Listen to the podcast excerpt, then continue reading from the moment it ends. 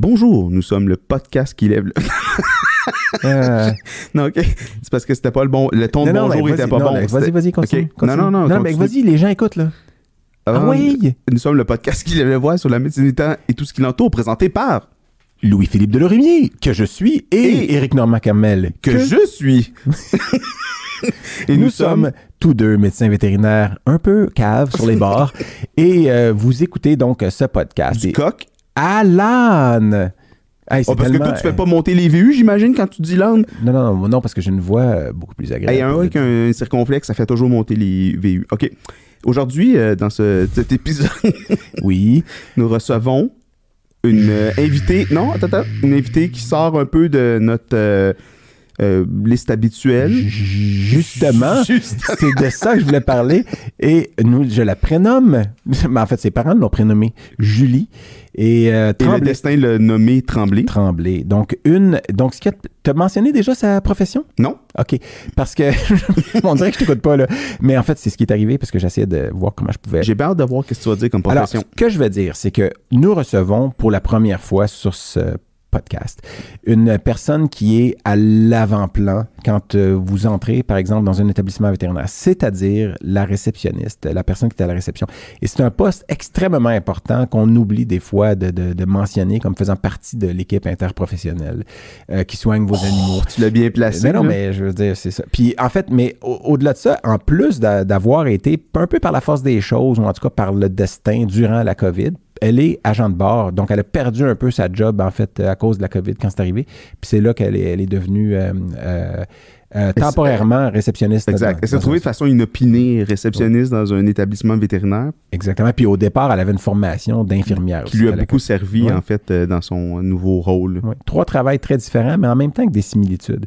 Puis une personne qu'on voit qui est à l'aise, puis qu'elle aime bien parler, puis on l'a trouvé d'une façon, euh, tu sais, on est allé à la chasse, on est allé à la chasse à la réceptionniste, mais on en a trouvé une, puis c'était très intéressant comme conversation, vous allez voir. Oui, puis ça fait du bien de penser à, à des personnes différentes de l'équipe euh, de, de soins, Qui joue un rôle crucial, Oui. là, puis qu'on a tendance à des fois à prendre pour acquis. Non, mais pour vrai, là, je veux dire, non, puis euh, euh, on a eu, on- ah, puis hors d'onde, il s'est dit tellement de choses que vous allez, vous, vous entendrez pas ça. Non, on a, gardé, on a gardé quelques anecdotes quand même. Alors, restez à l'écoute. Évidemment, ça commence, là. Ah oui, écoutez, écoutez, ça, le début, Ben, ils ça pourraient sacrer leur camp après notre intro. Non, non, restez là, écoutez. Faut qu'il reste. Non, OK. Comment? Ah oui, part la musique, là. Part la musique là, là, tout de suite. C'était tellement cacophonique, ça n'a pas de sens.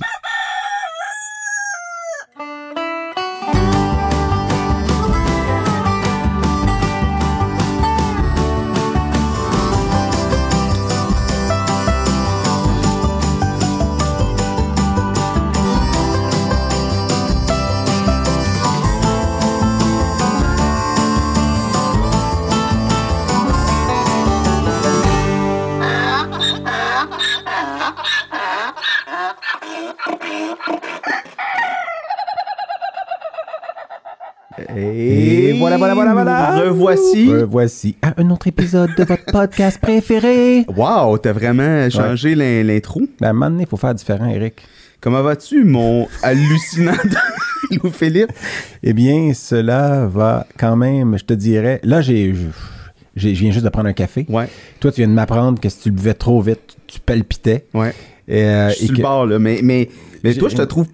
Disons, ça fait un petit bout qu'on s'est vu. Oui, oui. Quelques quand même, secondes. quand même. Je te trouve plus resplendissant. Je trouve que t'as comme pris. euh, tu trouves que là, ouais. je suis comme une flamme qui est en train de prendre Ouais, son... ouais, ouais, Comme si t'étais ouais, activer écoute, je comme te petit. remercie. euh, C'est peut-être, je sais pas, je pourrais sortir plein de raisons, mais je suis pas mal sûr qu'il y en a pas beaucoup qui sont logiques ou qui se disent euh, sur- dans un microphone. Fait que, Eric, moi, euh, je suis encore une fois, tu sais, je- à chaque fois qu'on débute un nouvel épisode, je suis comme, j'ai une fébrilité intérieure, puis j'ai un genre de, de sentiment de, ben, je peux pas croire qu'on en fait un autre, là, Ouais, je veux dire fait. pas Je comprends le le- sentiment, je le Le partage. CRTC n'est pas encore après nous autres, l'OMVQ non plus. Puis, euh, comme d'habitude, je suis content de te voir. Puis, je sais que tu me prépares des surprises. Puis, on en a une devant nous, une surprise. Puis- Puis, Juste avant que tu l'introduises, je, je, tu sais, quand on a commencé ce projet-là, toi puis moi, on, on, on avait en tête des vétérinaires qu'on a invités, mais on voulait faire une place à toute l'équipe Ouais. de santé animale. Puis Oui. je suis particulièrement content qu'on Ben, ait trouvé, je pense, la personne ben, écoute. parfaite. là, on en a parlé. Puis, tu sais, à chaque fois qu'on prépare nos séries d'entrevues, on se dit, bon, ben là, on va avoir telle personne, telle personne. On veut représenter la globalité de c'est quoi ben, euh, le monde vétérinaire. Donc, ça veut dire à la fois, oui, euh, bon, oui, il y a le côté santé, tout ça.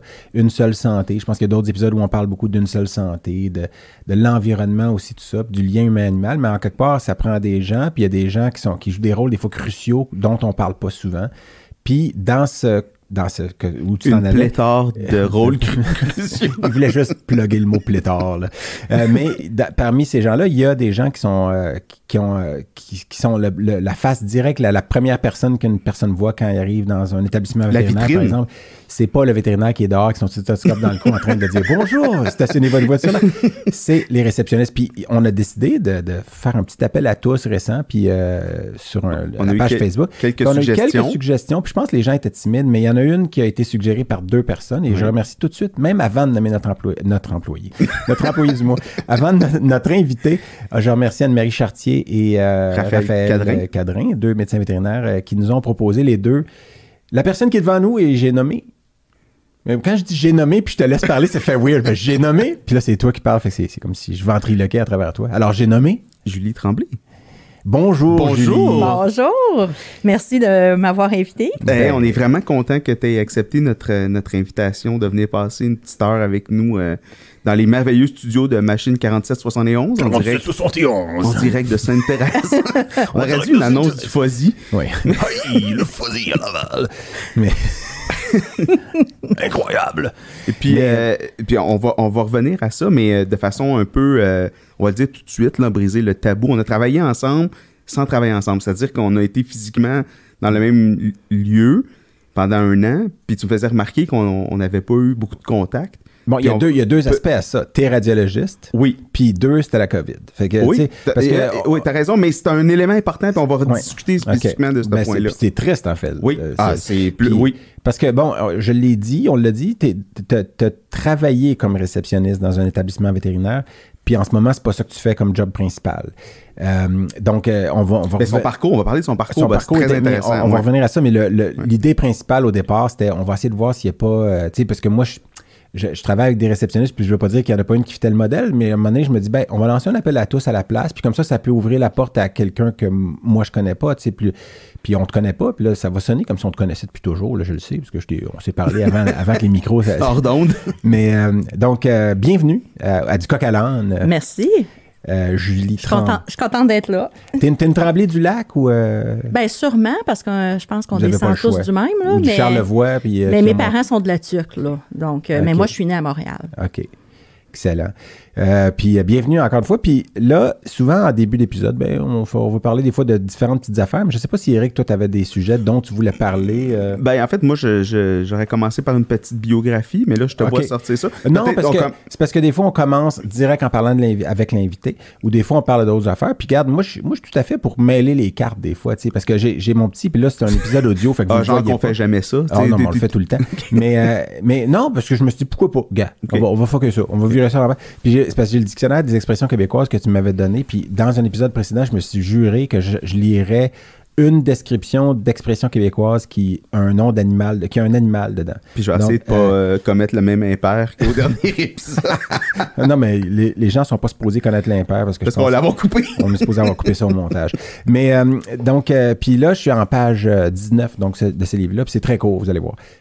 Alors, c'est bien beau tout ça, mon euh, beau petit Louis-Philippe Damour, mais il faut aussi prendre le temps de souligner notre commanditaire qui euh, rend possible la, la diffusion de cet épisode du podcast. Euh, L'épisode d'aujourd'hui est une présentation de Machine 4771. Machine 4771, une agence de production de contenu numérique spécialisée dans la conception, la production et la diffusion de web séries. Et on en sait quelque chose parce que l'épisode d'aujourd'hui est rendu possible grâce à... C'est la boucle qui ne finit plus. Non, pour vrai, les studios de Machine 4771 sont l'endroit à aller si vous, vous avez des idées d'éventuellement vous faire un podcast, une web série. Eric, pourquoi? Ben, en fait, ils ont été le phare dans la nuit pour nous, ceux qui ont rendu possible la, création ou la mise en onde de ce podcast. Donc, euh, avec leurs talents et leurs équipements Et leurs idées. et leurs idées. Euh, et de- et non, pour vrai, il y a- il y, a des choses parce qu'on nous, on, avait, on arrive avec nos propres idées, mais eux, ils arrivent avec. euh, ils ont l'expérience, ils ont fait plusieurs autres podcasts de différents C'est transformer un rêve en réalité, en fait. Exactement. C'est comme des pâtissiers qui partent avec de la farine, puis euh, une couple d'autres ingrédients, puis qui arrivent, puis Ils font un gâteau. font un gâteau. Le gâteau Machine 4771. All right, 4771, merci beaucoup pour avoir participé à cet épisode. Alors, c'est, c'est agneau, euh, le mot. Et puis, euh, je sais même pas pourquoi c'est drôle. Il y a- non, mais il y a littéralement rien de drôle quand je dis agneau. là. Oui. À moins que je voulais dire allô, puis que je dis mais agneau. c'est, comme, c'est, comme, comme les slow-mo. Quand ils disent allô, c'est ça. Agneau, comment ça va? Bon, fait que c'est agneau, le mot. Euh, donc, le bébé, euh, évidemment, de, de la brebis. Euh, et du... Mouton. du mouton. Non, non, non. de- Du bouc? non, le bouc, c'est la chèvre. Euh, du bélier. Voyons. Caroline, on est deux médecins vétérinaires. Bravo. Hey, bravo. Du bélier. Ben, attends, de- tantôt, on nous parlait d'une euh, espèce d'oiseau qu'on conna- ne sait pas. Non, Euh, non, mais t'as le droit d'interrompre, hein, si tu veux. Qu'est-ce qu'il dit? Il y a- tu- Non, non, non. Euh, ça c'est non, je te ben, rassure, ça c'est normal. Bon, c'est parce que Julie me connaît pas, puis elle a littéralement demandé si j'étais sous l'influence de certaines substances à Eric, et je vous jure que non, sauf la caféine. là. J'ai de la caféine dans le corps. Alors, agneau, non, mais il faut que je me réveille, parce que, puis là, je me sens mal, parce que euh, il y a des épisodes, des fois, où j'ai l'air plus amorphe, puis des, là, c'est la fin de journée en plus, parce qu'on en est, des fois, on en enregistre plus qu'un dans la même journée, juste pour les, les auditeurs, en fait, pas mal tout le temps. Puis euh, des fois, c'est au premier que j'ai plus d'énergie, des fois, c'est au dernier. Puis, ben, gars, c'est comme ça. Puis là, agneau. Agneau, comme agneau.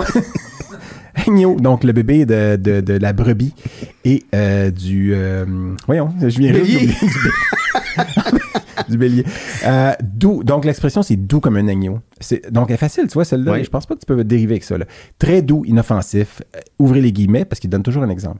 Jamais un mot plus haut que l'autre. Point virgule. Il est doux comme un agneau, ce garçon. Fermez les guillemets.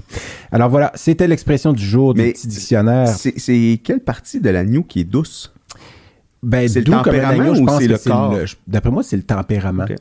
Euh, puis euh, merci encore, euh, Eric, pour ce cadeau d'un épisode précédent qui va durer littéralement, j'en regarde l'épaisseur, plusieurs saisons du coq à l'âne. Donc, C'est un grand plaisir. voilà une petite case à cocher. Mais je ne sais pas pourquoi je partais avec ça. Puis d'ailleurs, vu qu'on est sur le, on fait ça dès le début de l'épisode, on a la tradition, Julie, de, durant nos épisodes, d'ouvrir une petite bière de microbrasserie québécoise, puis de la déguster durant, durant tout l'épisode. Puis tu sais, gars, des fois on l'ouvre, puis on est rendu à 30 minutes, puis il nous reste une demi-heure pour. Si on l'ouvre tôt, peut-être qu'on peut en ouvrir deux pour un Non, épisode. de- là, on est vraiment rendu à l'heure du 5 à 7. Fait que moi, Là, je pense qu'on ouvre tout de c'est suite. tout à fait correct. Et j'ai choisi une bière, puis là, les gens qui écoutent ça ne le savent pas encore, à moins qu'ils aient lu le synopsis. Mais ton travail actuel, c'est se situe euh, entre ciel et terre. Tu, sais, tu, tu travailles à 27 000 pieds d'altitude. C'est pas souvent. 30 000. Ben, ça dépend. Ça dépend, de Ça la- dépend des avions. ça dépend Ah, des lignes oui. aériennes, du modèle. De... Exactement. Donc, Mais le. le- j'ai dit 27 parce que je pense que c'est la moyenne officiellement reconnue par. euh, Genre, t'as- non, non, je voulais juste savoir là. de checker les chiffres, c'est ça. Donc, la- la- c'est une brasserie, de- bière de la. Bon, euh, c'est une brasserie, de, une bière de la brasserie Avant-Garde qui est à, à Montréal, sur Hochelaga, je pense. Et puis, elle s'appelle Jet Set. Et Oh! euh, donc, sur l'étiquette. C'est euh, quoi y a dessus? C'est euh, C'est un. une très jolie étiquette. Euh, on, va prendre des photos, là, mais il y a, il y a une dame et Ah, un monsieur une, avec des lunettes de soleil qui, qui une boivent une blonde? bière devant un, un avion avec la tour Ah, Eiffel wow! ici. Puis il est écrit, c'est une Pilsner française. Et voyagez comme la haute avec cette Euh, bière je, peux, chic. je peux garder la canette. Oh, tu gardes la canette. Certainement. Puis, donc, avec une bière chic qui a un pied à terre dans tous les pays. Premier arrêt, la France et les arômes délicatement épicés des houblons Strisselplalt et Mistral qui ponctuent l'élégance craquante du malt Pilsen des malteries franco-belges. Prenez mon jet, vous y trouverez les clés de ma maison de campagne, derrière le majordome à côté du bichon maltais. Mais non, il y a un je bichon, crois mais pas. j'avais pas lu l'étiquette, il y a un bichon maltais dans la description. Tout est dans tout, je te l'ai toujours dit. Puis un avion, c'est parfait. Ben, Ouais. ben non, mais c'était tout pensé, là. c'est vraiment pensé. Euh, mais euh, alors, santé à, à Santé, vous deux. Santé, merci. Julie. Merci pour euh, Ouais, santé. avoir accepté. Santé. Ben oui. Ça sent rafraîchissant.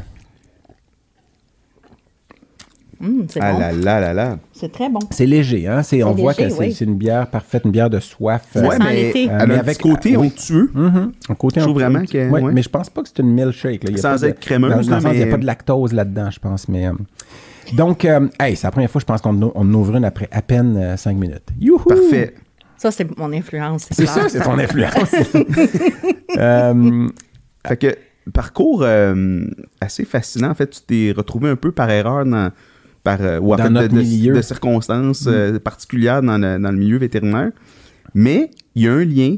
J'ai quand, quand on s'est parlé la première fois, j'ai été vraiment surpris d'apprendre que tu avais un background en fait d'infirmière. Oui, c'est ça. J'ai travaillé 14 ans comme infirmière, dont 11 ans en urgence. En milieu hospitalier. En milieu hospitalier. Oui. Ensuite, euh, Dans, que- dans euh, quel établissement, juste j'ai pour le... j'ai travaillé à la Cité de la Santé. Ah oui, Ok, à Laval. parfait. ouais. à Laval, j'ai Mhm. fait un petit peu aussi de CLSC à Montréal, puis j'ai fait un petit peu d'urgence aussi euh, à, Vic- à l'hôpital Royal Victoria, mais vraiment, vraiment peu de temps. Là.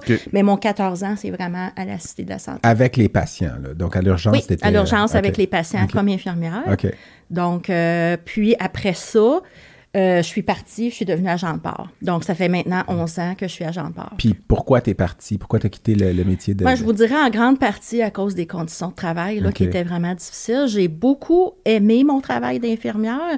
Euh, par contre, c'est les conditions vraiment difficiles qui... Horaire, TSO... Est-ce que le TSO Ben, était déjà c'est- là à ce moment-là? Ah oui. Il y a beaucoup, hein? C'est vraiment ça, je pense, qui a fait que je suis partie. C'est euh, le temps supplémentaire Obligatoire. obligatoire. euh, Parce que tu nous parlais que, hors d'onde, que tu avais trois enfants, j'imagine que la conciliation famille-travail dans ce contexte-là est difficile. là, quand C'est difficile. Puis moi, mes enfants aussi, pour être honnête, j'ai trois filles qui avaient des problématiques particulières.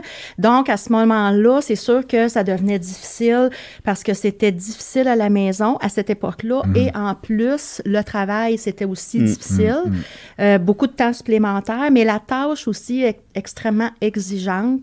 Les infirmières travaillent très Ouais, fort. Et euh, donc, c'est un peu ça qui m'a amené à me réorienter, Réorienter, ouais. à me poser des questions, puis à me dire qu'est-ce que je veux vraiment euh, dans ma vie? Hmm. Alors, j'ai pris un temps d'arrêt et là, j'ai décidé après. C'est quelque chose quand même, travailler dans les avions, c'est quelque chose qui m'a toujours Hmm. fasciné. Alors, euh, c'était comme naturel pour Hmm. moi de, de me dire, ben, je veux m'en aller dans ce domaine-là. C'est drôle parce que ça va sonner vieux jeu, mais tu sais, le- le- les rôles traditionnels qu'on pensait dans le temps, qu'est-ce que qu'est-ce qu'elle veut faire, la petite fille, elle veut devenir. Puis dans le temps, on disait euh, infirmière puis hôtesse de l'air, ouais. Puis c'était les, les deux des, tra- des, des, des travails traditionnellement associés aux femmes, là. Puis euh, je pense que c'est encore beaucoup majoritairement des, des femmes qui sont euh, en, en soins infirmiers, en tout cas. Oui, en Puis agent de bord, ça, il y a plus d'hommes qu'avant, je pense, dans ce domaine-là. Oui. Mais est-ce que toi, c'était ton rêve de jeune fille de faire un de ces deux travaux-là ou ça n'a pas rapport, puis ça a juste à donner comme ça? Parce qu'il y a des similitudes à faire entre le. Parce Je, que ben, je pense, premièrement, les, ce qui est drôle, là, c'est que les agents de bord, au départ, quand les hôtesses de l'air, quand ça a commencé, c'était des infirmières. Alors, Ouais. les Ah oui? infirmières et les, oui, les infirmières et les hôtesses de l'air, ils ont la même type de personnalité. OK. Donc, ils pourraient très bien faire un ou l'autre des deux euh, métiers parce que ça prend un peu le même euh, genre d'aptitude. Ouais. Donc, je Dans le pense genre du cliché de tu prends soin de tes passagers comme tu prends soin Ouais. d'un patient. Puis euh, t'es quelqu'un qui aime travailler avec les gens et qui a besoin aussi du contact avec les gens, même si c'est difficile parfois, mais ça reste que ça nous stimule. Je pense que ça prend ça, euh, d'être capable de, de, de travailler avec les gens, ça prend une, beaucoup de patience, mais ça, il faut que tu aimes ça aussi, Ouais. tu sais, parce Ouais. que sinon, c'est difficile. Ah bah oui, c'est sûr. Puis euh, quand, donc, ça fait combien de temps que tu es agent de bord? Ou Ça, que- ça va faire 11 ans. 11 ans que tu as fait le changement là, de Oui. passer de. Exactement. Puis euh, quand tu as commencé, tu sais, tu t'éloignais de certaines choses en quittant le métier d'infirmière, mais est-ce qu'il y a des choses dont tu t'ennuyais? Tu sais, quand tu es devenu agent de bord, ben, ton, ton travail a changé, tes, tes- tes priorités euh, au travail, c'est de servir les gens quand même, c'était de servir les gens aussi quand tu étais infirmière. Ben, honnêtement, Mais- qu'est-ce qui c'est drôle parce qu'au début, je vous dirais, ça m'a pas vraiment manqué parce que j'étais vraiment j'étais dans le ciel là. moi, J'étais vraiment dans le ciel. J'avais plus les pieds sur la terre, dans le sens que j'ai tellement adoré ça dès le début. Euh, ce qui m'a manqué après, je dirais, c'est le lien privilégié que j'avais avec les patients. Hmm. Parce que, les, veux, veux pas, les patients, ils sont proches des infirmières, surtout quand Hmm. tu travailles euh, dans un département comme l'urgence, hein, parce que ça va vite. Les gens vivent des choses vraiment difficiles. Fait que cette espèce de lien-là particulier, ça, ça m'a manqué.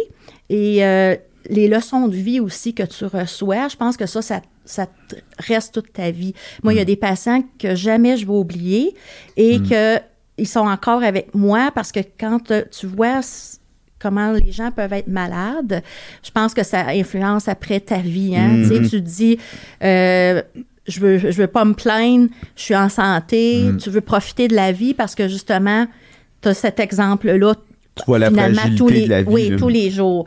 Quand j'ai commencé comme agent de bord, j'ai gardé beaucoup de choses que j'aimais de mon travail d'infirmière, c'est-à-dire le contact avec le public. Moi, j'aimais l'urgence parce que c'était toujours différent. Je suis pas une fille qui aime la routine.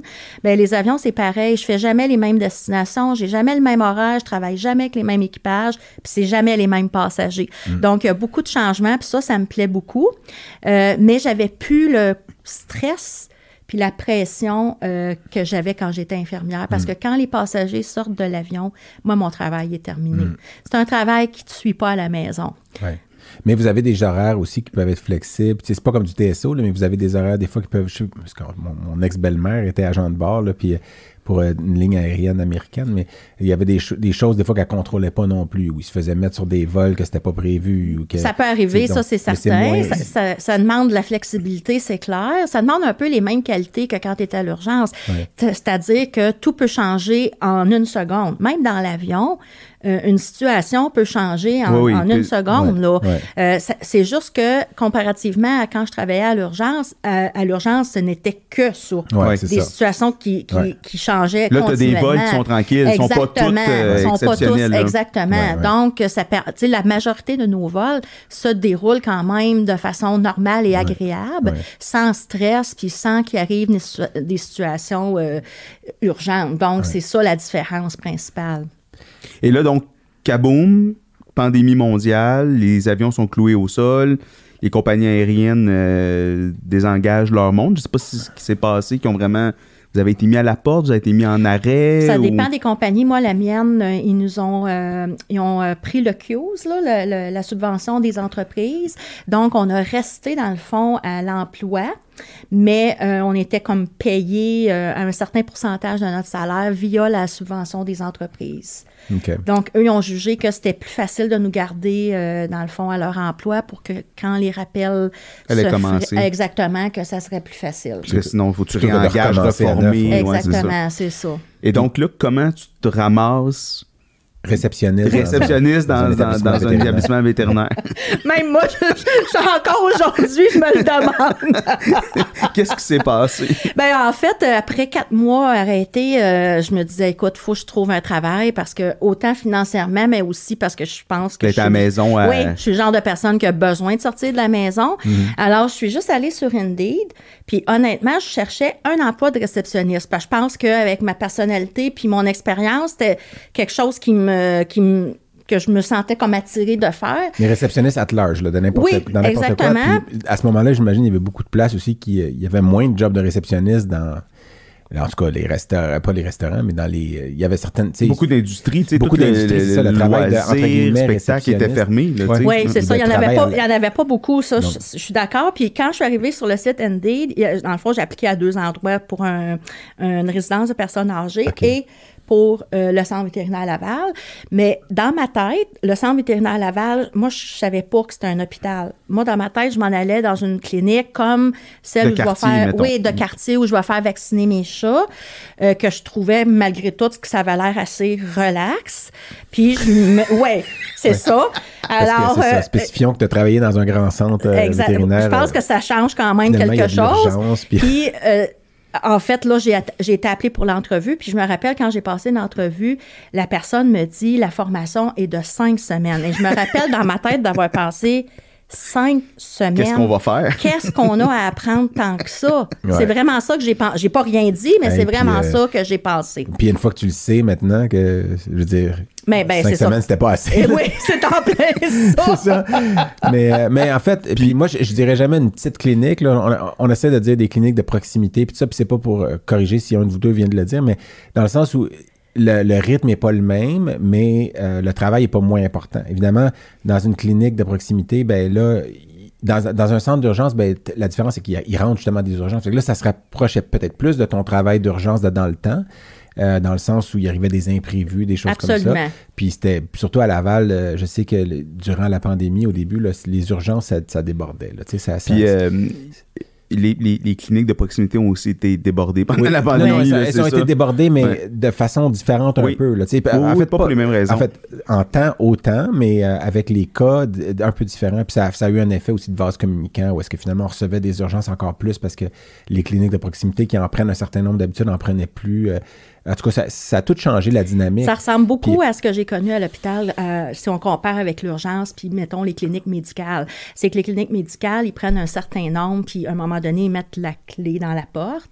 Euh, tandis qu'à l'hôpital, à l'urgence, on met jamais la clé Non. dans la porte. Alors, c'est 24 heures, c'est tout le temps et on peut pas vraiment refuser d'urgence.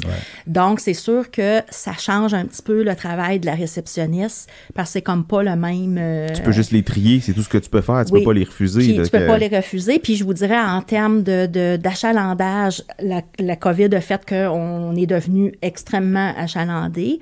Euh, donc, ça a mis énormément de pression euh, sur le travail des réceptionnistes qui, là, devaient être rapides, efficaces et surtout faire des priorités.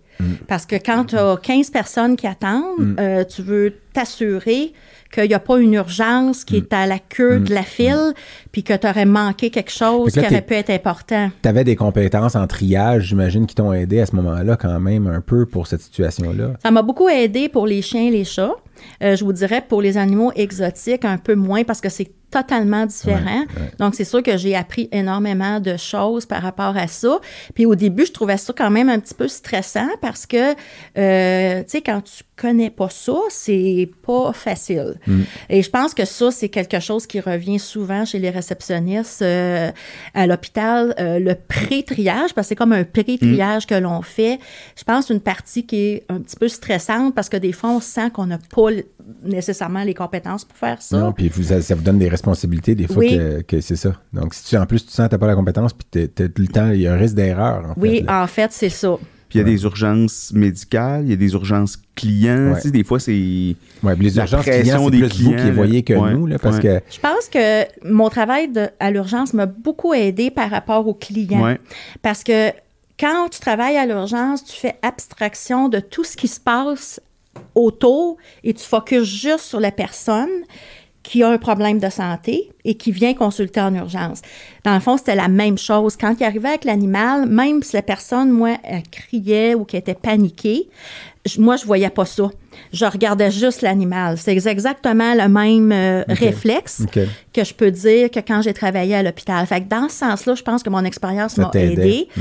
parce que j'étais capable de rester calme, puis de regarder juste l'animal, puis même d'être capable des fois de ressaisir la personne, puis de lui dire... euh, Ben même en avion, je veux dire, comme agent de bord aussi, j'imagine que tu as eu à faire ça parce que, tu sais, fait que tes deux travails précédents, je pense que tu préparé assez bien à une salle d'une salle d'accueil Ouais. d'hôpital vétérinaire où les choses peuvent des fois avoir l'air de partir en spirale. Parce que j'avais une question que j'avais écrite, c'était c'est qui le client le plus difficile? C'est la personne sur un vol qui se met à paniquer un peu ou qui est très exigeant ou qui veut changer de place à cause d'une raison farfelue qu'on voit dans des vidéos là, de gens qui ne veulent pas être assis à côté de, De quelqu'un Ou est-ce que c'est le client dans une clinique vétérinaire qui rentre affolé parce que son animal a un problème, puis qu'il soit réel ou pas, ou qu'il le perçoit de façon adéquate ou pas, ou est-ce que c'est un patient dans, dans une clinique d'urgence? Fait que, tu sais, entre les trois types de, entre guillemets, clientèle avec lesquels tu as eu à travailler à date, y a-tu plus de situations? Tu sais, c'est qui le. Puis là, il n'y a pas de réponse à ça, en fait. Je me, Ben, je vous dirais que les, les clients sont plus difficiles à l'hôpital, je pense, que dans les avions. Parce que, règle générale, en avion,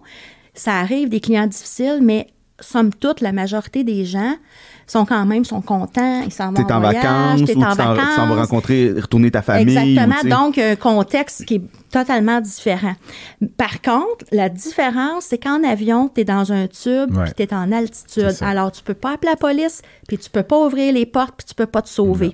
Alors là, ça devient difficile. Puis la- la- le rôle de l'agent de bord, c'est toujours de diffuser de euh, désamorcer. désa- désamorcer, de ne pas créer de conflit parce que là, on peut pas aller chercher d'aide. C'est La différence, c'est quand tu es sur le sol, tu- là, tu peux l'appeler la police. Si, puis d'ailleurs, on l'a déjà fait. Au CVL, on a dû appeler la police quelquefois. Alors, pour ça, c'était pour des clients qui étaient agressifs, oui, des clients ouais. difficiles, des clients agressifs. qui oui. menaçaient des, gens? clients violents, oui, mais oui, absolument. On a dû l'appeler quelquefois. Toi, dans la, la- la courte période de temps qui était probablement la plus intense de l'histoire Oui. récente de la médecine vétérinaire au Québec, tu as eu à voir des clients qui ont, qui ont dû être sorti Nécessité, ouais. manu militari là, de, la, du- de la réception. Euh, oui, c'est arrivé une fois qu'on a dû euh, faire sortir quelqu'un. Hmm. Puis une autre fois que là, j'ai appelé la police, mais j'ai j'ai été capable quand même d'avoir le contrôle sur la situation. Puis je pense que ça aussi, ça fait partie du fait que j'ai de l'expérience avec des gens qui sont euh, paniqués, euh, qui peuvent être même agressifs. Parce que quand je travaillais à l'urgence, on avait beaucoup de patients aussi de psychiatrie qui des fois arrivent Ouais, ouais. dans cet état-là et que tu dois comme être ferme et euh, tu fais j'ai l'expérience d'être capable de, de gérer quelqu'un qui arrive euh, justement dans un état comme plus agressif puis plus en colère là. Mais quand je t'écoutais me raconter ça, puis ce que tu dis là, tu sais, ton, ton, ton expérience puis ton background t'ont préparé vraiment à être comme une réceptionniste élite, là. Mais tu sais, on sait qu'il y a beaucoup de...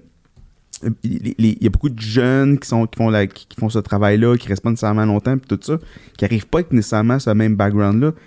Comment nous, comme équipe vétérinaire, on, on peut faire pour faire en sorte que, justement, ce, ce manque d'expérience-là de manque de connaissances-là soit pas quelque chose qui, à court terme, les heurte tellement qu'ils se disent, écoute, moi, là, je suis juste pas capable de faire ça.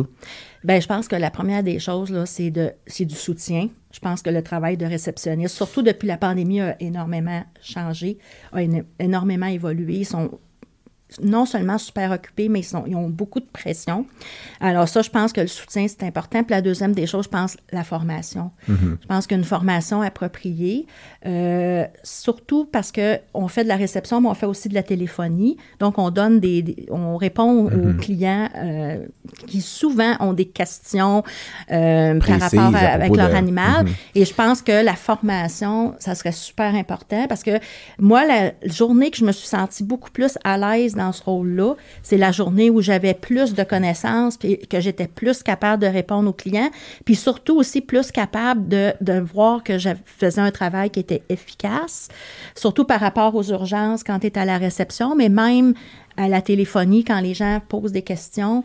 C'est intéressant de, de savoir comment leur répondre et de pas toujours être obligé de les chercher, référer à la ouais. technicienne. Parce je, me, je me demandais, puis c'est tellement intéressant parce que j'ai, moi j'ai cherché, euh, je cherche toujours la littérature pour voir s'il n'y a pas des articles en lien avec, mettons, on a un invité qui va avoir écrit des articles, ben, je vais aller regarder certains des articles que cette personne-là a écrits, tout ça. Euh, mais là, dans, ton cas, je me suis dit, je vais chercher voir s'il y a des articles qui ont été publiés qui parlent des réceptionnistes vétérinaires, puis il n'y en a vraiment pas beaucoup. Puis on va y revenir dans, quelques minutes, mais je me, en fait, je, pourrais le faire maintenant parce que j'ai trouvé, il y a un groupe euh, au Royaume-Uni qui a évalué, qui a qui a publié plusieurs articles dans les récentes années, en fait, dans une revue qui s'appelle Veterinary Record, qui est une, une revue euh, très connue en médecine vétérinaire qui existe depuis très longtemps, en 2018. Puis il y en a une, le titre, c'est, euh, je l'ai traduit librement, la perspective des propriétaires d'animaux, donc versus des, perspectives des vétérinaires quant au rôle des techniciens, techniciens de santé animale et des réceptionnistes en relation avec les consultations de prévention d'animaux de compagnie au Royaume-Uni. Fait que là, c'est sûr que euh, des, des consultations de préventif, tu en as peut-être vu moins parce qu'à Laval, je pense qu'ils en font plus. Ou, euh, parce qu'à un moment donné, les urgences sont devenues tellement fréquentes que. C'était juste pas possible. La- la- donc, mais il reste quand même que c'était intéressant de voir euh, qu'est-ce qu'ils faisaient. Puis, ce qui, il y avait ces quatre autrices, là, donc quatre euh, euh, femmes qui ont, qui ont, qui ont, li- euh, qui ont, euh, qui ont fait ces études-là. Puis, c'était, vraiment des, des sondages, tout ça. Puis, c'est le Centre pour la médecine vétérinaire fondé sur les faits. C'est comme ça que ça s'appelle, en anglais, de la School of euh, Veterinary Medicine and Science de la University of Nottingham au Royaume-Uni. Puis ils ont six autres articles, donc il y a sept articles en tout sur différents aspects de la profession. Puis euh, c'est pas médical, c'était des articles vraiment plus sur les, interrelations euh, personnelles. Puis au début de l'introduction, euh, il mentionne euh, entre autres que, euh, bon, il, disait que euh, les techniciens en santé animale et les réceptionnistes travaillent, euh, travaillant euh, avec des animaux de compagnie sont rarement le sujet de publication dans les revues scientifiques ré- révisées par des pairs. En fait, jamais. Là, Il y Jamais. a très, très peu d'articles qui parlent de ça. Et on a la visite de Simba. Bonjour, Simba. Euh, euh, et euh, et il disait, donc, quelques articles ont porté sur leur intégration dans les équipes vétérinaires, tout ça. Puis on- là, il expliquait dans l'intro qu'on les appelait avant personnel de soutien historiquement. Puis maintenant, on recommandait plus de les appeler pratiques. Comme jouer un rôle dans la pratique interprofessionnelle, puis tout ça. Donc, changer un peu les termes pour les inclure plus que personnel de soutien, ce qui est un peu réducteur. là. Moi, je pense que euh, par rapport à la question que vous posiez tantôt, je pense aussi de les valoriser parce que je pense que c'est un rôle méconnu, un Puis rôle cru- essentiel. Oui, puis qui, qui est comme secondaire, mais qui ne devrait pas l'être. Puis comme vous disiez tantôt, le client, la première personne qui voit, c'est la réception, Ouais. la réceptionniste. Fait que je pense que si elle se sentait plus inclus dans l'équipe, plus valorisée, je pense que ça aussi, ça Ouais. aurait un impact. Puis, puis c'est exactement, puis c'est exactement ce, ce qu'ils disent, parce qu'ils ils mentionnaient que les réceptionnistes, en général, n'ont pas de training particulier standardisé. C'est-à-dire que, mettons, si on prend les techniciens et techniciens en santé animale, ben, ils ont un titre TSA, ou en tout cas, qu'on l'aime, qu'on ne l'aime pas, le, le titre. euh, Mais ils ont un cours avec il y a un cours curriculum, avec, euh. Alors que réceptionniste, ben, c'est pas standardisé, puis que malgré ça, elles sont un rouage très important. Puis là, ils disaient comme gardien de la pratique, c'est-à-dire c'est elles qui sont là elles- aux portes, euh, dans le fond, un point de communication avec la clientèle. Ben, moi, l'analogie, quand on se parlait hier, c'est comme quelqu'un qui se tient sur le bord du quai, là, tu sais, quand il y a une- il les grosses vagues, Ouais. qui reçoit des petites gouttelettes, qui se dit, ah là, je me fais mouiller, mais il réalise pas qu'il y a un mur qui reçoit la vague. Puis vous, c'est ça, quand tu es à l'avant, nous, ils nous percolent des fois des petites Ouais. gouttes en air, puis on est fait, ah, bon, t'es le client qui est exigeant. Ouais, mais vous, Mais vous, vous, autres, c'est constamment, c'est ouais. le bang, bang, bang, puis vous, a- vous atténuez toute cette vague-là constamment, tu sais. Puis ça, on l'oublie, là. Oui. Ben, c'est, ça a été plus facile, de- pas, pas plus facile, mais durant la COVID encore, parce que je le mentionnais, euh, peut-être pas euh, tout Non, à l'heure, mais que durant la COVID, ça a été, on a, parce qu'avant, quand moi où je travaille, je voyais souvent les réceptionnistes qui partaient de, de la réception, qui venaient nous voir, ou moi j'allais à l'avant même euh, derrière elles. Puis là, avec les, les- la COVID qui est arrivée, puis il fallait se séparer en équipe, essayer d'avoir moins de contact Mm. euh, euh, physique avec les gens. Ben, oncologie, on était séparés dans notre petite salle, puis je voyais plus les réceptionnistes, c'était par texto, puis par les applis, puis etc. Donc, le contact direct, je l'ai perdu. Fait que, En même temps que l'achalandage faisait ah, en même temps, exactement. Euh, mais je vais juste retourner à cette étude-là parce qu'il disait, il décrivait que les réceptionnistes étaient centrales à l'expérience client. On leur demande de plus en plus, en plus d'en connaître sur les traitements préventifs, etc. Donc, le but de l'étude, il disait c'était d'évaluer les perspectives. Donc, la vue des propriétaires d'animaux versus celle des vétérinaires quant au rôle des techniciennes et réceptionnistes dans les consultations préventives. Puis, c'était des entrevues téléphoniques. Ils ont fait 29 entrevues, 15 avec des propriétaires d'animaux, puis 14 avec des vétérinaires. Puis là, c'est là où ça devient intéressant, les résultats, évidemment. c'est les clients mentionnaient qu'interagir avec les réceptionnistes dans quatre circonstances. Donc, au téléphone, dans la salle d'accueil, euh, lors des consultations avec le vétérinaire, puis durant les consultations avec les TSA. Bon, là, c'est comme, comme ça que ça fonctionne dans les établissements là-bas. Puis rarement, les gens mentionnaient ne pas bien comprendre le rôle de la réceptionniste. Donc, ils savaient, euh, ils, ils mentionnaient pas non plus... euh, il mentionnait rarement aussi qu'il conna- il connaissait pas son niveau d'entraînement. Tout Ça, c'était rare qu'il me parlait de ça, mais il se souvenait des interactions à l'arrivée, c'est-à-dire l'admission. Il se souvenait qu'il y avait eu des, rendez-vous qui étaient donnés par la, la réceptionniste qui pesait leur animal. Bon, dans certaines pratiques, c'est comme ça que ça se fait. Donner les médicaments, remettre les médicaments, prendre le paiement, donner les futurs rendez-vous. Puis il se rappelait avoir posé des questions au réceptionniste après avoir terminé avec le vétérinaire, donc des questions qu'il avait oublié des fois de poser dans la salle d'examen. Puis euh, les réceptionnistes étaient donc perçus comme une importante source d'information à propos des politiques de l'établissement, de l'assurance, la médecine préventive, la nourriture, le contrôle du poids, le comportement, etc.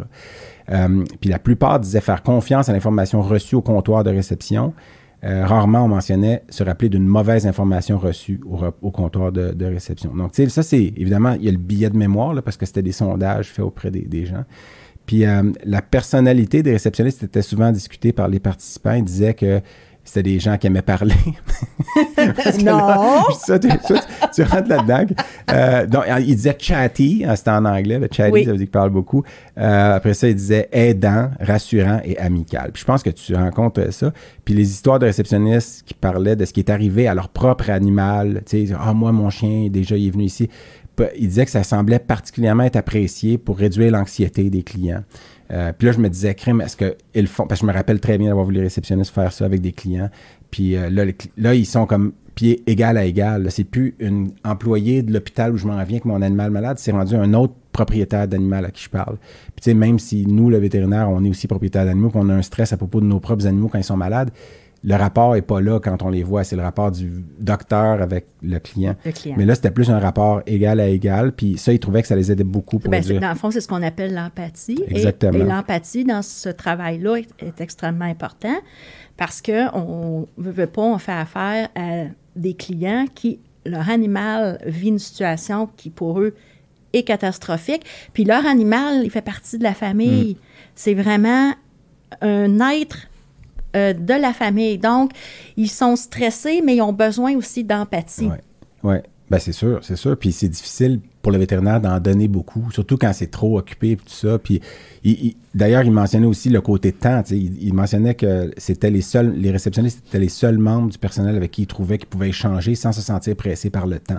Ça, c'est sorti Euh, quand, ce papier-là? 2018, C'est intéressant. avant parce la que- pandémie. Ouais. ouais. Non, mais c'était c'était pas par rapport à la pandémie, c'était parce que moi, il y a quelqu'un qui, qui, qui, faisait des, qui était une formatrice, si on veut, pour les, pour les gens de réception, qui, dès les débuts des années 2010, m'a toujours dit c'est important dans la pratique quand tu as une réceptionniste qui vient faire un cas, mettons, moi, comme radiologiste, une échographie puis tout ça, prends le temps de lui expliquer parce que c'est la seule personne dans l'hôpital que le client considère quand il arrive que c'est quelqu'un avec qui il peut échanger parce que c'est pas quelqu'un qui est en position d'autorité médicale.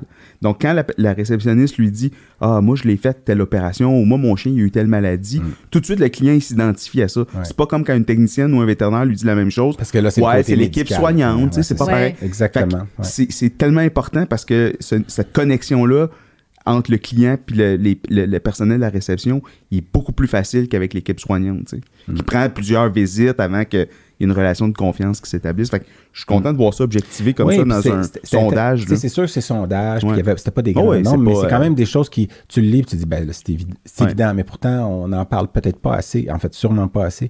Puis je vais juste, parce qu'il y avait be- beaucoup d'autres notes que j'ai prises, mais je vais couper à travers ça, mais il disait que les échanges étaient particulièrement appréciés des propriétaires d'animaux quand les réceptionnistes reconnaissaient les propriétaires et leur animal par leur nom, par exemple. Puis ça, euh, c'est sûr que en temps- dans un centre où c'est des urgences, ben, tu peux pas dire Ah oui, bonjour Madame Tremblay, bonjour Simba. Parce qu'il arrive puis il vient se faire frapper par un char, c'est la première fois que tu le vois. Donc tu peux pas faire ça. Il y a pas ce lien. Euh, donc il n'y a pas ce lien-là, mais dans les cliniques où est-ce que c'était du préventif, ben, c'est plus facile peut-être. Puis les, les, les- les, euh, j'arrivais à ça. Donc, euh, et que quand les clients ressentaient que la réceptionniste comprenait comment cet animal est particulier et important pour eux. Tu viens juste de le dire, c'est le côté, ben, c'est votre animal, c'est important dans la famille.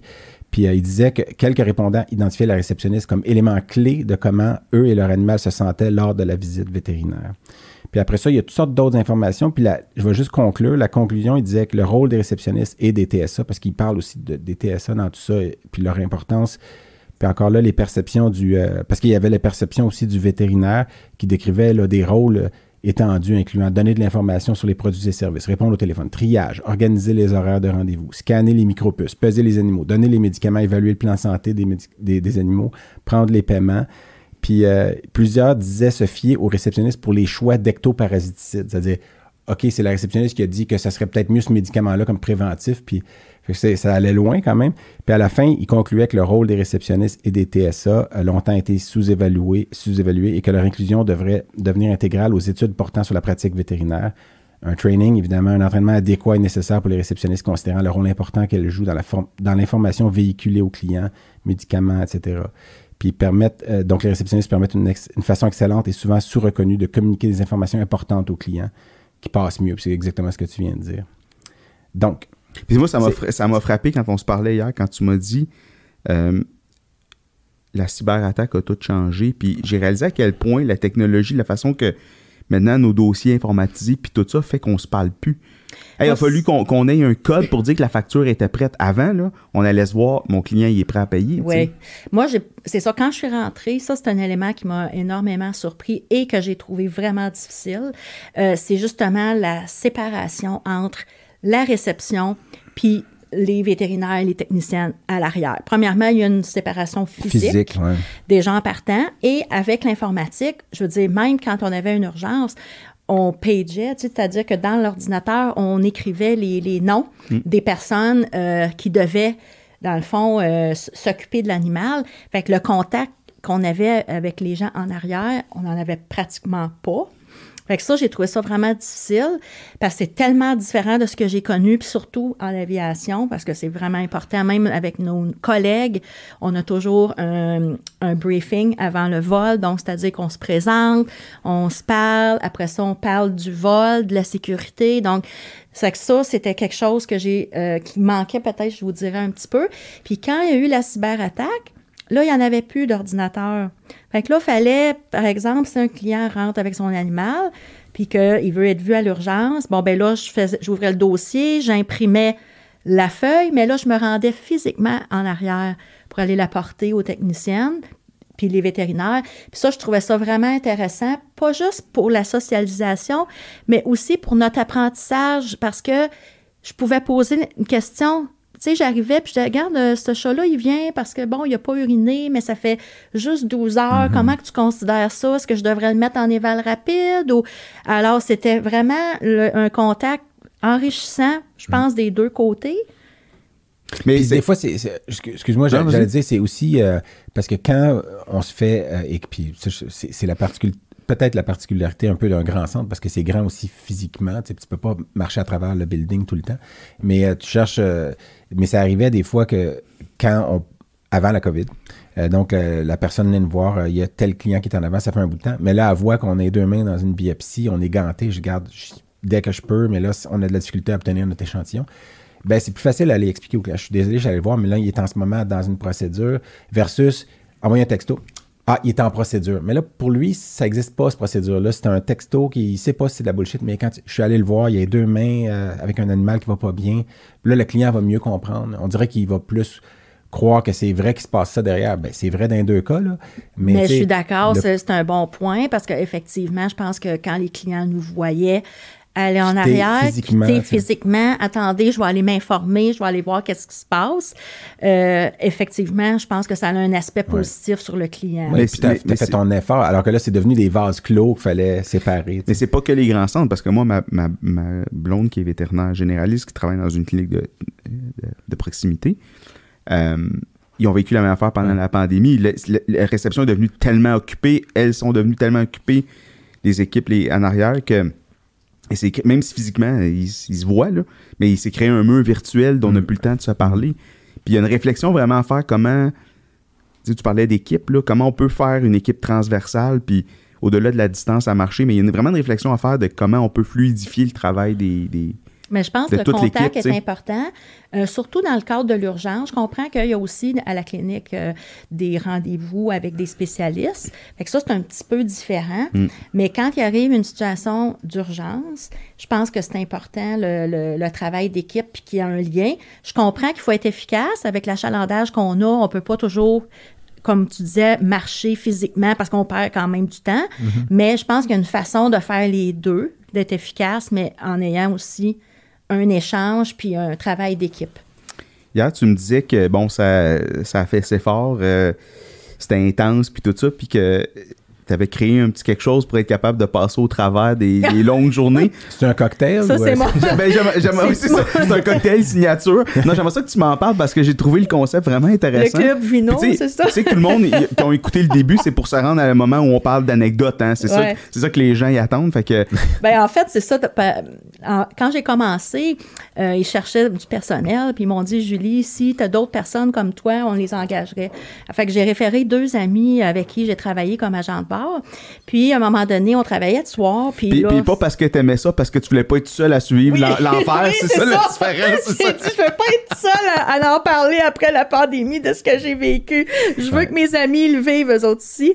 Mais ça, ça a été vraiment le fun parce que c'était une grosse motivation pour aller au travail.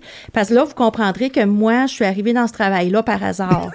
Ouais. J'étais pas censée un Ouais. jour faire ça.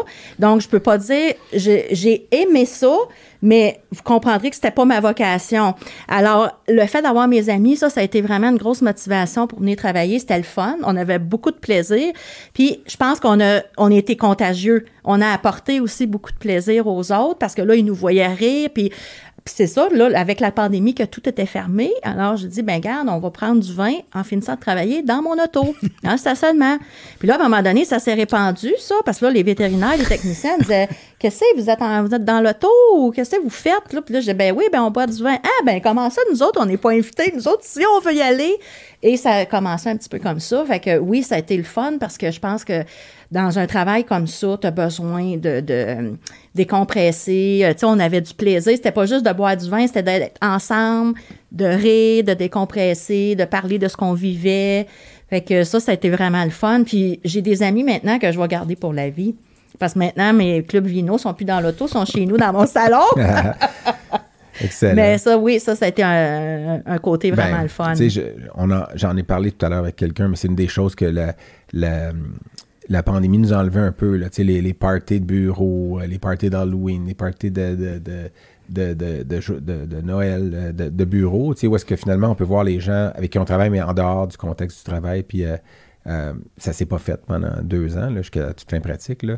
Euh, donc ça, c'est, ça rend ça difficile parce que des fois, c'est là que tu rencontres vraiment la personne là, qui n'est pas en scrubs, puis n'est pas euh, en train de, de- de- de- d'être avec un animal qui saigne dans les bras, là, mais qui, est- qui a un, qui a un verre à la place, puis que des fois, ça... C'est toujours frappant quand tu vois quelqu'un pour la première fois pas en habit, qui est quelqu'un avec qui tu travailles, que tu n'as jamais côtoyé Ouais. à l'extérieur du travail. Quand tu la vois pas en habit de travail, des fois, tu as la misère à les reconnaître tellement que les gens sont sans différents. masque. Ouais, aussi. là, ben là, c'est ça. Là, si tu Avec rajoutes le le masque. masque, là, euh, c'est incroyable. Ouais. Je pense que de se voir à l'extérieur du travail ou de partager des choses à l'extérieur du travail, ça aide les relations au travail après. Ah, c'est sûr. Fait que je pense- Ouais. C'est vrai que la pandémie, malheureusement, a fait que ça a peut-être euh, diminué nos échanges, mais en Mm. tout cas, en faisant ça, ça a été un peu une façon de continuer à être capable de se voir un petit peu à l'extérieur du travail? Moi je, moi, je me demandais si ça t'était arrivé une couple de fois quand les clients te demandent sont où les toilettes, de, de répondre en faisant les doigts qui vont au-dessus des épaules. de son- Il y en a une à droite, il y en a une à gauche. Suivez les lumières au plancher. Ça t'est-tu arrivé de répondre de même? T'as comme- pas, t'as pas suggéré qu'ils mettent des petites lumières au sol pour en cas d'évacuation? Puis- non, ça ne s'est pas arrivé, mais il y a une affaire drôle qui est arrivée à un moment donné, parce que je travaillais avec mon ami Jonathan, qui est toujours là, puis on, on- on disait, te rappelles-tu quand on est allé à Paris, puis qu'on avait notre petit lunch à la Tour Eiffel, une petite baguette, une bouteille de vin, puis là, on était là, oui, oui, puis là, tout d'un coup, il y a un chien qui a fait ses besoins juste à côté de ça. puis là, on s'est dit, ouais, là, c'est On euh, Paris. call, hein, c'est ça, c'est comme comme, Paris on pour- est- on n'est plus à Paris, là. Ah non, mais à Paris, il, y a, il me semble qu'il y a des Oui. caca de chiens, c'est trop drôle. Puis mes, mes enfants ont été fascinés quand ils ont découvert les motocrottes là, qui, qui ramassaient les, les, Ah ouais. les bonhommes verts qui ramassaient. ouais. euh, alors c'est ça. Donc, on a comme regardé ça, ben, on a dit, ouais, c'était le fun. hein, C'est notre moins job. glamour. oui, c'est moins glamour. Mais dans le même ordre d'idée, ça t'est jamais arrivé de décider de donner des pretzels aux gens qui attendent dans la salle d'attente? Des petites lingettes humides. des, petites lingettes chaudes. Ouais. puis un, puis- J'aurais bien aimé ça, pouvoir faire ça. puis un jus de tomate. Je sais pas pourquoi tout le monde boit du jus de tomate en. Ah, ben il y a- y, a des études à propos de ça. Ouais, à Il y a cause des du umami, genre, Il y, a ou- y a des études qui démontrent que le jus de tomate, je sais pas si c'est pas les umami, je pense, mais Parce qu'il y le a côté certains goûts qu'on salé, n'a pas, puis oui, ouais. puis quand tu es en altitude, ton goût change. Puis il y a beaucoup de gens qui boivent du jus de tomate en avion, qui en boivent jamais au sol. Parce que on aime le, le- le jus de tomate sur les. Puis je me rappelle pas c'est quel récepteur, tout ça, mais ça a été démontré pourquoi les gens boivent plus de jus de tomate en avion qu'au sol. Ben, je peux te dire une chose, c'est que sur certains vols, on sait ce que les gens vont boire. Dépendamment de d'où tu viens, Où tu t'en vas. où tu t'en vas, as des goûts différents. Ouais. Mais c'est vrai, là, on va. C'est sûr qu'il y a, y a le. le- hein, tu vas à Vegas, c'est sûr que tu vas boire de l'alcool, là, ça c'est clair, mais, mais c'est autre que ça, là. Je sais qu'il y a des destinations, par exemple, qui vont prendre plus de jus de pomme, euh, ou d'autres destinations, ça va être un café le matin avec un jus de tomate, justement, en parlant de jus de tomate. Oui, c'est vraiment, c'est intéressant.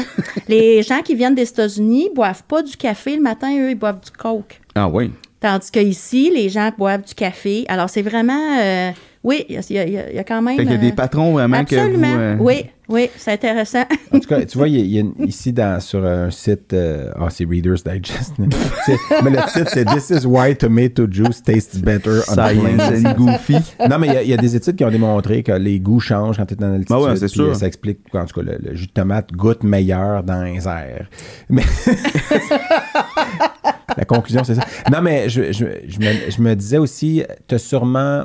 Parce que tu- tu- je pense que tu l'as peut-être pas dit à micro ouvert, mais tu n'étais pas nécessairement destiné à travailler avec les animaux. Tu aimes les animaux, mais tu n'étais pas une folle des animaux. Puis euh, dans, dans le sens où tu n'es pas comme Oh my god, ben, quoique tout à l'heure, tu as vu Simba entrer. puis Oui, maintenant, là, ça, ça ta voix a changé ça un l'a- petit peu. Ça l'a changé, je vous dirais, le fait d'avoir travaillé un an euh, avec les animaux, sincèrement, je peux dire que je les aime beaucoup plus. Puis c'est. Je Ils sont plus le fun que les humains, hein, des oui, fois. puis je ferais le, le- le parallèle que c'est comme des enfants quand Ouais. je travaillais à l'hôpital. En pédiatrique. Un peu de la pédiatrie. Ouais. Fait qu'à un moment donné, je les voyais vraiment comme mes petits patients, là, tu Mm. sais. Fait que je te vous dirais que ma vision a quand même changé. Mais dans cet angle-là, est-ce que tu as des histoires de- d'animaux à bord d'avion que tu peux. Je sais pas si tu en avais noté, parce que tu sais, il y a des gens qui amènent leur animal en Oui. cabine. Puis, Euh, oui, puis il y en a qui amènent des animaux qui sont pas supposés. Hein? Ah bon? Comme quoi? Des serpents, euh, comme des non, reptiles. ben non. C'est arrivé à un vol, je pense que c'est un vol de Costa Rica. Mais il y a un film à propos de ça. Ouais. Snakes en a Je suis sûr que les bord l'ont tout regardé. Mais c'est ça, mais on il y a quelqu'un qui avait ramené, des, je pense, comme trois reptiles dans sa valise. Ah, des, des, des vacances dans le sud? Oui, Ah, ben, ouais. puis il avait ramené ça dans sa valise et là, ben naturellement, à un moment donné, ils se sont retrouvés dans l'avion Ben avec non. ça. Lousse, là. Oui. Fait que, euh, oui, c'est ça. Puis il y a eu un, ça a fait tout un spectacle, j'imagine, dans l'avion. Ben, C'était lézard et spectacle. Parce Fallait- que je pense que les gens réalisent pas que, que, que t'as pas le droit de faire ça, là. Non, mais c'est- c'est- il y a du monde, en tout cas. Ouais, mais c'est ça, le monde, euh, c'est pareil partout, hein. C'est la même, la même euh, Ouais, c'est ça, le pourcentage dynamique. de la population. Exactement, c'est ça. Euh, Ben, je te dirais que sur certains vols de Sunwing, il avait l'air d'être concentré, mais bon, ouais. ça, c'est un autre histoire. Il y a un agglomérat de. euh, euh, Je me rendrai pas jusque-là. ah, on est mieux pas. Hey, moi, je vais prendre l'avion bientôt, là, pour la première fois depuis tellement longtemps. Es-tu stressé? Non, pas du tout. Mais là, je viens de me faire. Faut que j'aille. Parce qu'en tout cas, les, les règles changent de toute façon d'une journée à l'autre. Mais non, j'ai hâte. Est-ce que tu es déjà dans le Mile Isle Club?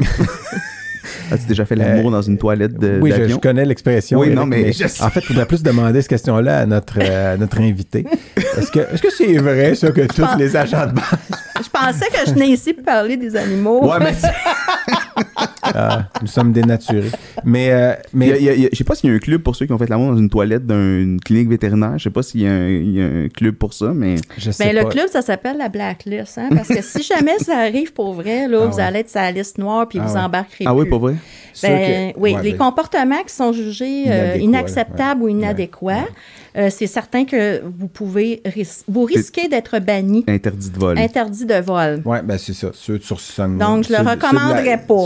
c'est ça, c'est Mais, pas à essayer. mais j'ai vu des petites choses, euh, tu sais, du genre euh, deux passagers qui se connaissaient pas au début du vol puis qui s'embrassaient passionnément à la fin du vol. Aïe, aïe, aïe. Euh, Ben, ça, ça peut être oui. une belle histoire, par Oui, exemple. Ça vu peut être des un coup de choses comme ça, là, mais oui, les gens... Le euh, les- c'est surprenant en avion, les gens... Les gens pensent qu'ils sont dans leur salon. Ah Euh, Ils pensent pas qu'ils sont dans un lieu public. C'est vraiment... Euh, enfin, qu'ils font des choses qu'ils ne feraient même pas, je pense, au centre ouais. commercial. Ouais. Parce qu'on dirait que, oui, il y a comme... un- je sais pas si c'est parce qu'on est dans un tube Mm. euh, qu'ils se sentent comme ça, mais oui. Fait que certains passagers qui euh, s'en permettent. On Puis as-tu déjà ça. eu à dire est-ce qu'il y a un vétérinaire dans l'avion? Non! Non? Ben, je me disais, tu sais. Ou est-ce que tu as déjà eu à dire Ben, est-ce qu'il y a un eu- docteur dans l'avion puis c'est un vétérinaire qui J'ai déjà eu à dire est-ce qu'il y a un pilote dans l'avion? Ah ouais? Non, c'est pas vrai. Euh, ça, c'est quand tu es sur l'automatique. Puis, euh, ça se peut, probablement. Mais non, mais y a- y a-t-il un docteur dans l'avion? C'est parce que c'est. Mais tu as eu à le dire déjà? Est-ce qu'il y a un vétérinaire qui a dit il n'y a, pas de- s'il y a pas de docteur, je suis vétérinaire? Ça m'est pas arrivé encore, mais e- effectivement, euh, toute personne, dans le fond, qui a euh, Une formation une médicale. formation, puis pas juste médicale, ça peut être des fois même quelqu'un de l'armée. Savez-vous réparer un moteur? Ouais. en vol? Est-ce qu'il y a quelqu'un qui a une clé de 12 qui sait comment réparer un moteur? Parce qu'on En aurait besoin? Ben oui, des gens comme par exemple, bon, je disais la- euh, des gens de l'armée, des policiers, des ambulanciers, des pompiers, toute personne dans le fond qui a un petit peu d'expérience ou une formation euh, peuvent parfois aider, pas juste dans les médicales, mais dans n'importe quelle autre situation, euh, qui peuvent nous donner un coup de main. Si par exemple, on, je sais pas, un passager qui serait hors contrôle, par exemple, ben c'est sûr que ces gens-là euh, peuvent venir en aide à l'équipage. Hier, tu m'as raconté une anecdote que je trouvais quand même assez drôle, euh, où est-ce que tu as mis, euh, où est-ce que ton, ton background d'infirmière a été assez utile euh, avec le- le- le- la dame qui, qui t'a dit, la cliente en fait, qui t'a dit que son mari est en train de faire une crise cardiaque. Oui, ça, on a, on a- c'est arrivé quelques fois qu'on des- les vétérinaires disaient bon, ben là, on va appeler l'ambulance ou on va appeler les policiers. Puis là, je disais un instant, On va aller faire un je pré-triage. vais hein? aller voir qu'est-ce qui se passe avant. Donc, c'est ça, la dame disait que son mari euh, était en train de faire une crise cardiaque dans l'auto. Elle, elle venait pour une euthanasie. Alors, euh, fait que là, je suis sortie à l'extérieur avec mon cellulaire. J'ai dit, si j'ai besoin d'appeler l'ambulance, je vais l'appeler moi. Puis là, je suis allée le voir. Puis je pense que la meilleure façon, parce que c'est ça que tu apprends quand tu es à l'urgence, c'est d'y aller directement. Alors, j'ai demandé au monsieur, ça a l'air que vous êtes en train de faire une crise cardiaque. Puis là, il m'a regardé puis il a dit, ben non, pas du tout. Fait qu'en fait, sa femme, elle voulait qu'il vienne Ah. avec elle. mais t'es allé quand même aux extrêmes. Exactement. Il y avait d'autres étapes à franchir. Alors, j'ai dit au, au monsieur de sortir de sa voiture Hmm. puis d'aller discuter avec sa femme. Puis j'ai dit là, votre femme est prête à appeler les ambulances et les policiers parce qu'elle dit que vous faites une crise cardiaque alors que c'est pas vrai. tu sais. Hmm. Mais c'était oui. ça son excuse pour pas assister à l'euthanasie, c'est de dire je fais une crise cardiaque. Mais lui, il se sentait pas capable de venir. Ouais, je puis elle, elle voulait qu'il vienne. Fait que, comme on disait tantôt, hein, il y a toutes sortes de monde. Donc, Ouais. elle. Ah, les humains. Oui, elle, elle voulait appeler la police, là, aussi. Donc, j'ai dit non, on appelle, on n'appellera pas la police. puis j'ai dit au monsieur, vous allez régler vos problèmes avec votre femme. Ouais, ben, je sais pas combien de fois dans une salle d'examen, c'est pas, pas comparable, mais j'ai eu à dire, parce qu'il y a des consultations des fois qui s'éternisent parce qu'il y a un désaccord entre les deux personnes. Ouais.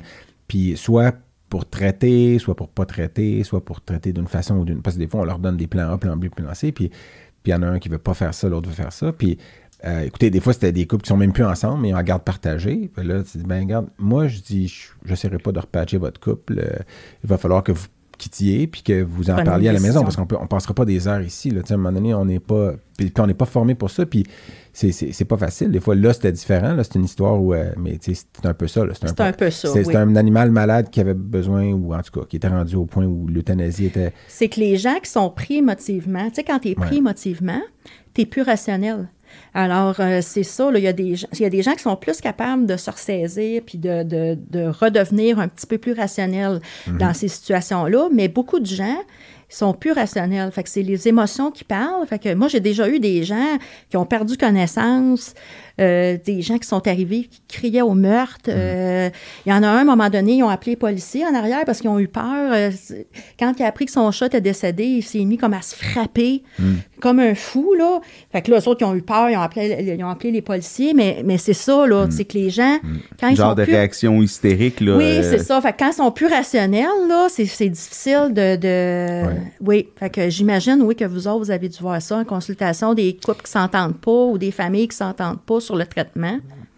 Oui, ben ça arrive, en fait, ça arrive souvent. C'est sûr que c'est pas toujours extrême, mais, mais non, la semaine, la semaine dernière, j'ai vu un couple qui justement c'était en garde partagée, mais son, euh, c'était en fait beau à voir parce que là, tu sais, c'est moitié. Là, je leur, je leur ai posé la question, c'est comme c'est 50-50, oui. Puis en fait, ils s'entendent. Là, je dis, bon, là, puis ils sont, en fait, ils sont descendus de Québec pour, pour nous voir à Montréal, puis ils sont venus dans la même auto. Je dis, ah, mais vous êtes capable de faire deux heures et demie de route ensemble, puis vous êtes plus ensemble, c'est bon, tu sais. Ils n'ont pas été obligés de se suivre Non, dans deux non, autos. puis- des, des fois, il y a des, des- quand même, je trouvais une belle histoire parce que le chien, lui, euh, peut-être plus qu'un enfant dans cette situation-là, lui est content d'aller d'aller neutre. semaine, tu sais, il est plus neutre, puis il n'y a pas le côté, ben, euh, en espérant qu'il n'y en a pas un qui donne plus de gâterie que l'autre, parce que Remarque que je sais pas si tu as vu récemment passer ça sur, euh, sur les médias sociaux, mais il y avait une vidéo où est-ce que c'était des, des gens qui étaient ensemble, des couples qui mettaient le chien au milieu puis ils partaient chacun du de leur Ah oui, côté oui, j'ai déjà vu pour ça, voir a- le, le- le chien de quel côté qu'il allait partir, Ouais. est-ce qu'il allait voir papa ou maman. là. ouais, ouais, ouais. Ça, c'est très drôle. Des fois, il y en a, tu vois, qui hésitent. ça, Ils savent pas quoi faire.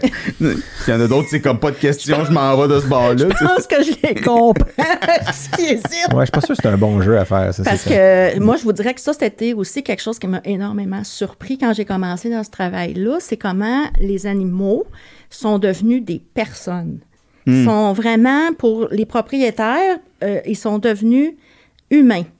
On, les humanise. Ouais, c'est l'anthropomorphisme. euh, Exactement. Et là, c'est euh, parfois, je vous dirais que j'ai vu des choses qui euh, que je trouvais extrêmes là, par rapport à ça, Ouais. parce que Mais c'est dans le sens que ça devient too much. Là, c'est, oui, ça devient too much. Et je pense qu'il y en a un certain pourcentage que c'est plus à l'animal qui pense, mais à eux. Ouais. Ouais. Ouais. Non, ça, on le voit, puis c'est difficile, ces situations-là, parce que des fois, il y a aussi, euh, bon, il y a peut-être de la maladie mentale là-dedans. Oui. Euh, il y a des... il y a du, il y a Ou de du- la détresse, Ou de la détresse, puis du, euh, du transfert de, de- de- de- d'émotions, tu sais, vers... euh, euh, tu sais, vers un animal, un être vivant quand même, mais Oui. d'une façon qui est peut-être pas tout à fait saine. Là.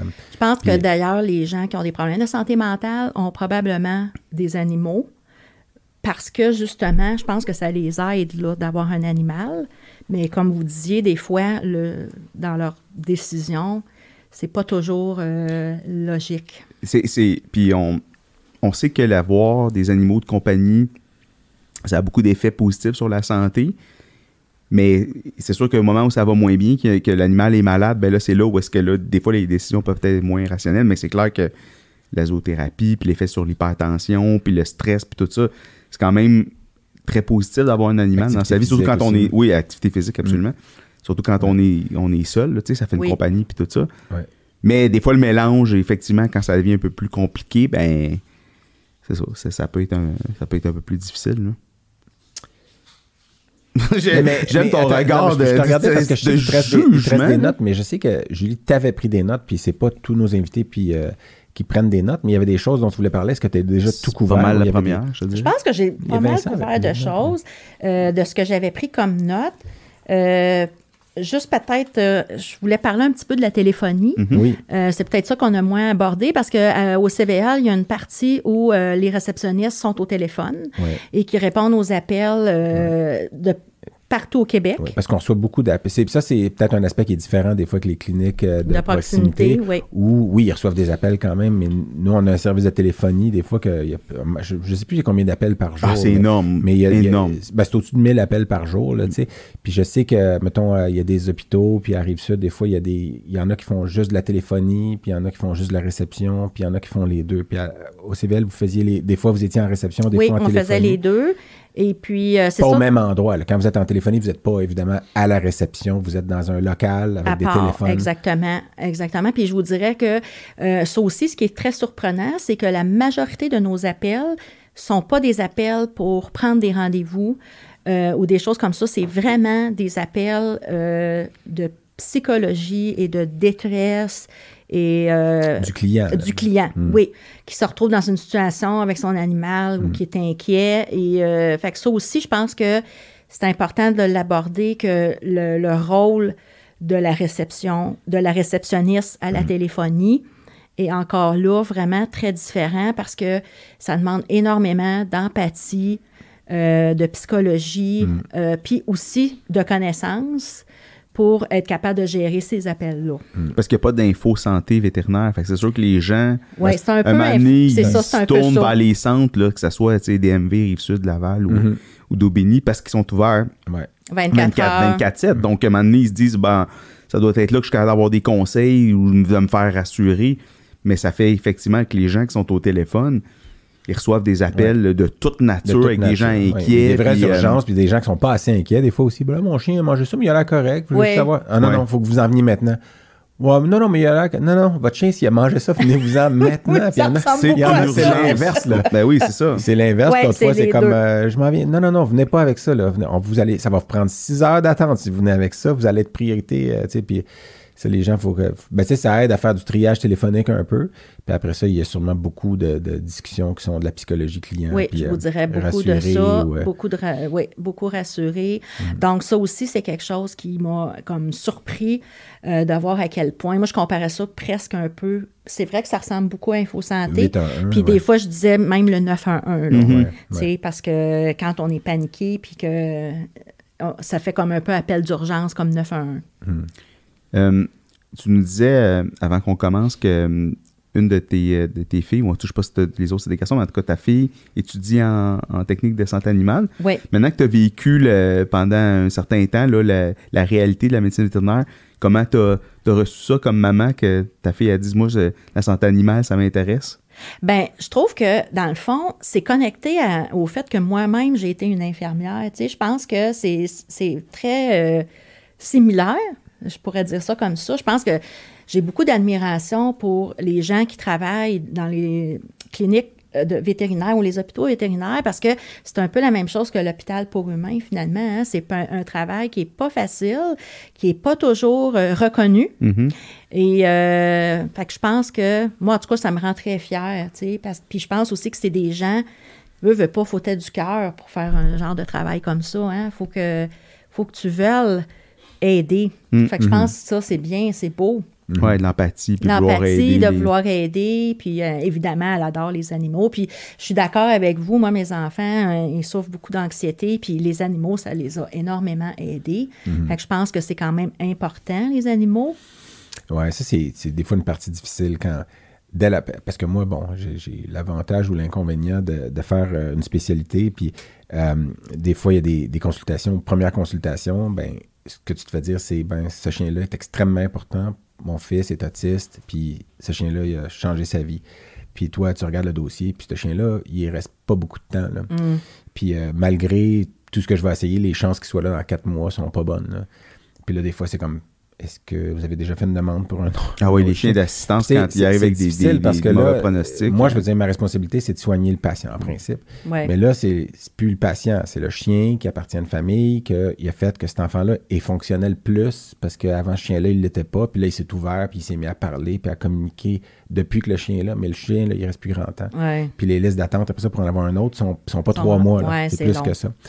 Puis euh, là, des fois, je, je- puis tu sais, là, je, je- sens une responsabilité. Je dis, bon, mais lui, il faut qu'il dépasse les pronostics habituels. Mais tu sais, je peux pas changer la biologie de son cancer, par exemple. Fait que va, je vais faire ce que je peux. Mais c'est pas facile, des fois, tu sais. Puis euh, des fois, les gens pensent pas à ça. Puis pour moi, moi, je me dis que on a beau aimer ou ne pas aimer les animaux de compagnie, jusqu'à un certain point, je me dis que ils font tous tous et chacun, euh, en tout cas, qui appartiennent à des familles un peu de zoothérapie, là, puis ils servent à, à- même s'ils ne sont pas tous entraînés à le faire, mais ils en font tous d'une certaine façon.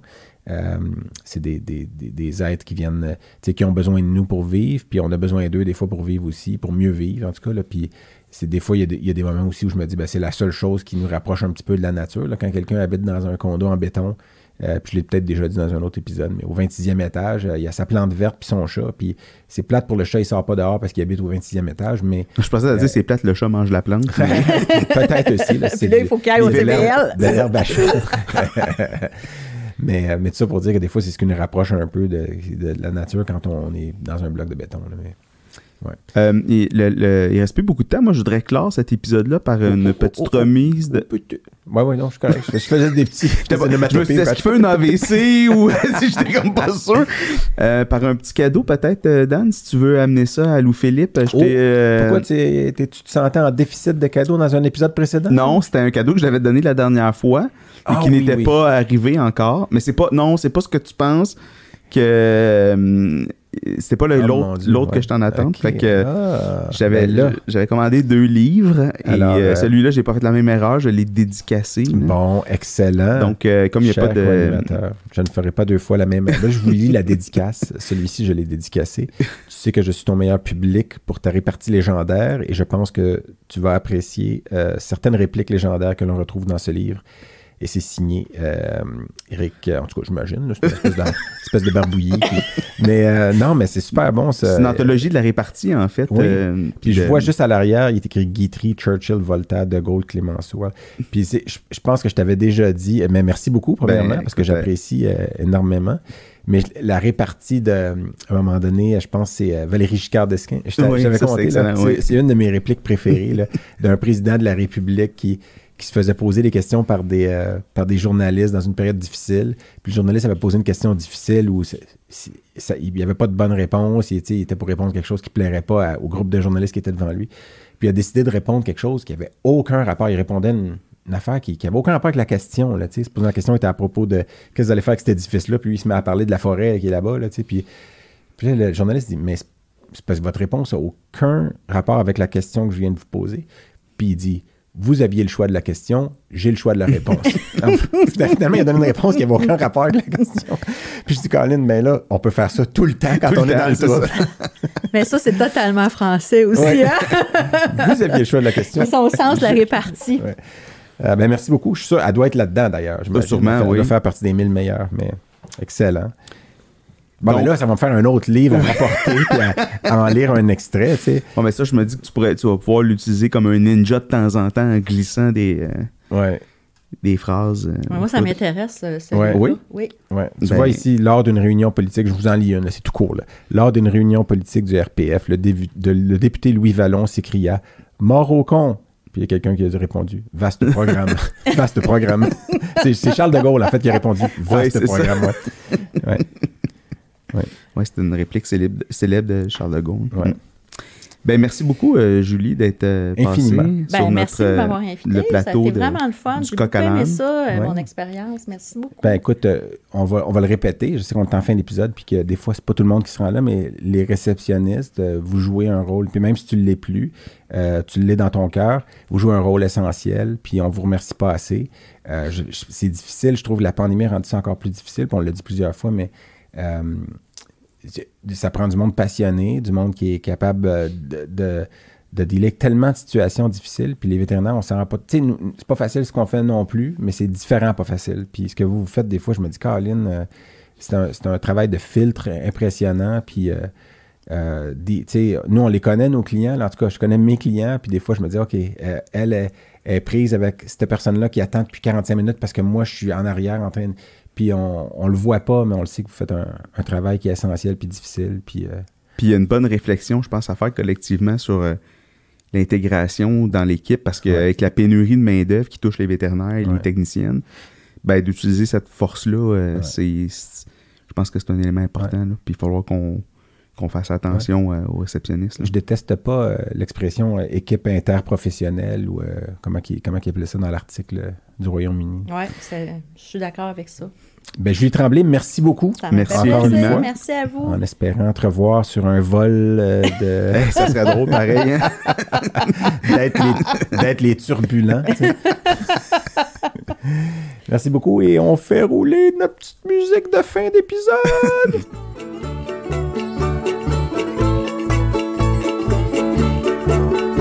Bien voilà qui conclut cet épisode. On espère que vous avez apprécié ça autant que nous, on a eu de plaisir à le faire. Eric, Et si vous avez aimé ce que vous avez entendu, abonnez-vous sur toutes les bonnes plateformes de podcasting et sur nos médias sociaux.